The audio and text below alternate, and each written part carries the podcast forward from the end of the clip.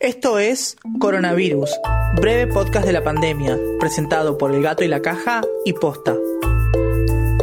Hoy es jueves 14 de mayo, día 56 del aislamiento social preventivo y obligatorio en la Argentina. Ayer fue el día que más casos se confirmaron, 316, de los cuales 274, es decir el 86%, son del AMBA. En total ya tenemos 6.879 casos confirmados. Ayer fallecieron 23 personas, lo que da un total de 334. Esto representa un índice de letalidad del 5%, un valor que se mantiene estable. Se hicieron 3.199 testeos ayer y el porcentaje de positividad total es del 8,87%, pero si tomamos el del día, es del 10%. Pero, ¿qué significa que hayamos tenido tantos casos concentrados en el AMBA? Primero, no está de más recordar que no tenemos que mirar números particulares, sino la tendencia que estamos teniendo. Y esa tendencia venía muy bien, aumentando lentamente y ayer pegó un saltito. Con esto en mente, estos números indican que estamos en un momento crucial. Si siguen aumentando los casos, probablemente tengamos que volver a aislamientos más estrictos. Depende de nosotros. Otra cosa que pasó es que se reunió el Consejo Federal de Salud en el que participaron los ministros de salud de todas las provincias. Uno de los puntos principales a tratar fue la protección de trabajadores de la salud, es fundamental generar en los hospitales circuitos de circulación particular de pacientes con síntomas respiratorios y no respiratorios, y del personal que los atiende, para evitar contagios cruzados. Además, se busca definir qué equipo de protección tiene que tener cada uno. En España y Francia se hicieron estudios con grandes cantidades de personas para determinar qué porcentaje tiene anticuerpos contra SARS-CoV-2 y así saber, si esos anticuerpos fueran capaces de neutralizar al virus, qué porcentaje de la población estaría protegida contra una posible segunda ola. Los resultados fueron similares en ambos países. Solo el 4,4% de la población dio positivo, lo cual sería insuficiente para contener una segunda ola en caso de relajar las medidas de aislamiento. Hoy, como pocas veces desde que comenzó el aislamiento, te recordamos. Respetá el aislamiento, lavate las manos, ventila los ambientes, desinfecta superficies, cuídate, cuídanos, cuidémonos. Pero eso no es todo. Vamos con Vale.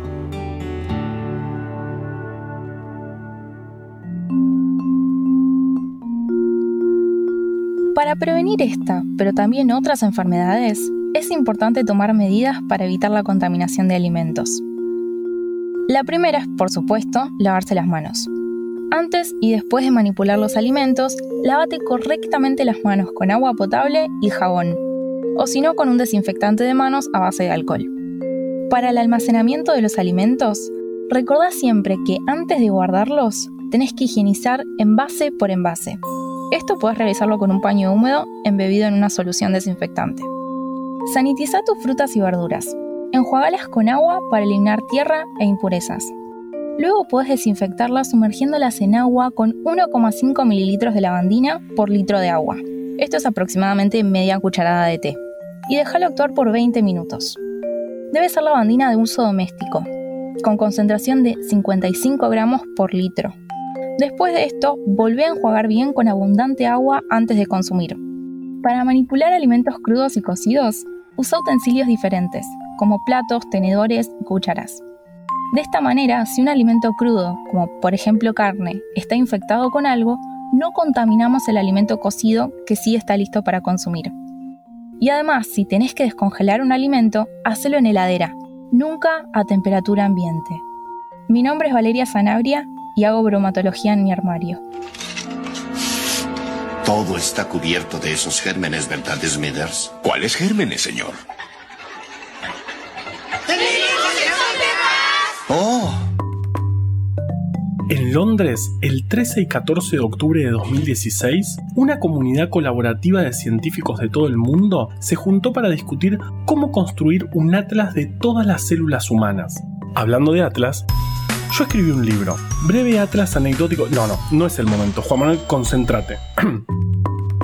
un atlas de todas las células humanas. Ok, pero ¿qué son las células? Bueno, podemos decir que son la unidad fundamental de la vida. Las bacterias son organismos unicelulares, es decir, son una sola célula, y nosotros, multicelulares, tenemos millones. Pero lo interesante es que tenemos células de varios tipos. Obviamente, una célula de algún músculo es muy diferente a una neurona. Las funciones que cumplen son distintas. Sin embargo, los genes de ambas son los mismos. El punto está en que algunos genes se activan más o menos en una célula que en otra, o sea que se expresan distinto, y esto hace que incluso con el mismo material genético ambas células puedan ser muy diferentes. Entonces, este consorcio, cuando se juntan científicos y forman consorcios, pienso en mi edificio en esas reuniones que duran muchas horas para discutir a qué hora hay que sacar la basura. Decía, este consorcio de científicos se formó para caracterizar en profundidad todos los tipos celulares humanos que existen y poder entender, por ejemplo, su interacción con los patógenos. Lo genial de este atlas, que no es breve como el mío, porque no sé si les conté, pero el breve atlas anecdótico de la ciencia es breve y está lleno de... No, no, no. Estamos hablando de algo importante. No es momento de vender un libro hermoso que seguramente les va a encantar. No es el momento. Volvamos. Decía que en este otro atlas, que no es tan lindo como el mío, también se incluyeron datos de todos los genes que se expresan en los distintos tipos celulares. Eso que hace que tus células musculares del pie sean tan diferentes a tus neuronas. Entonces, buscando entre todo esto, este consorcio de investigadores de todo el mundo, después de discutir el aumento de las expensas, utilizó la información de más de 4 millones de células humanas para ver cuáles son posibles blancos de SARS-CoV-2. Entre todos los genes que pueden expresar las células están estos receptores que usa el virus para entrar, el AC2 que te contamos el otro día y una enzima llamada furina proteasa. Sabiendo que el virus necesita esas dos cosas para infectar, buscaron cuáles células expresan los genes que las generan para así identificar cuáles son las potenciales células que se pueden infectar con SARS-CoV-2. De este modo, sería posible entender qué síntomas pueden tener las personas infectadas por el virus. ¿Cómo es esto? Por ejemplo, a partir de 117 sets de datos en un trabajo publicado en abril, encontraron células nasales que pueden ser sitios de infección y transmisión. Esto podría servir para explicar por qué hay pacientes que dejan de poder oler. Pero también se han encontrado células de los pulmones con estas características, lo que explicarían los síntomas respiratorios. O células de los riñones que explicarían por qué hay pacientes a los que el virus les genera problemas renales. Pero lo mejor de todo esto probablemente sea la idea de hacer ciencia colaborativa, compartiendo datos de investigadores de todo el mundo que nos acerquen más rápido a entender lo mejor posible a este nuevo patógeno que tanto lío nos está causando. Por cierto, Breve Atlas Anecdótico de la Ciencia se consigue junto a un montón de libros hermosos más en formato físico o en forma de ebooks en abrecultura.com. Listo, lo dije.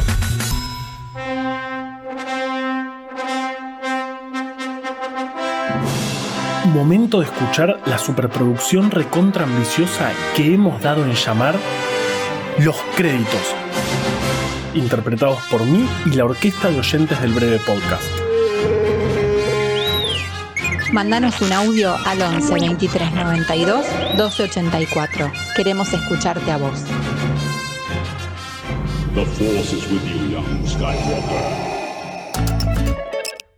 Coronavirus, breve podcast de la pandemia, es una producción original del Gato y la Caja junto a Posta.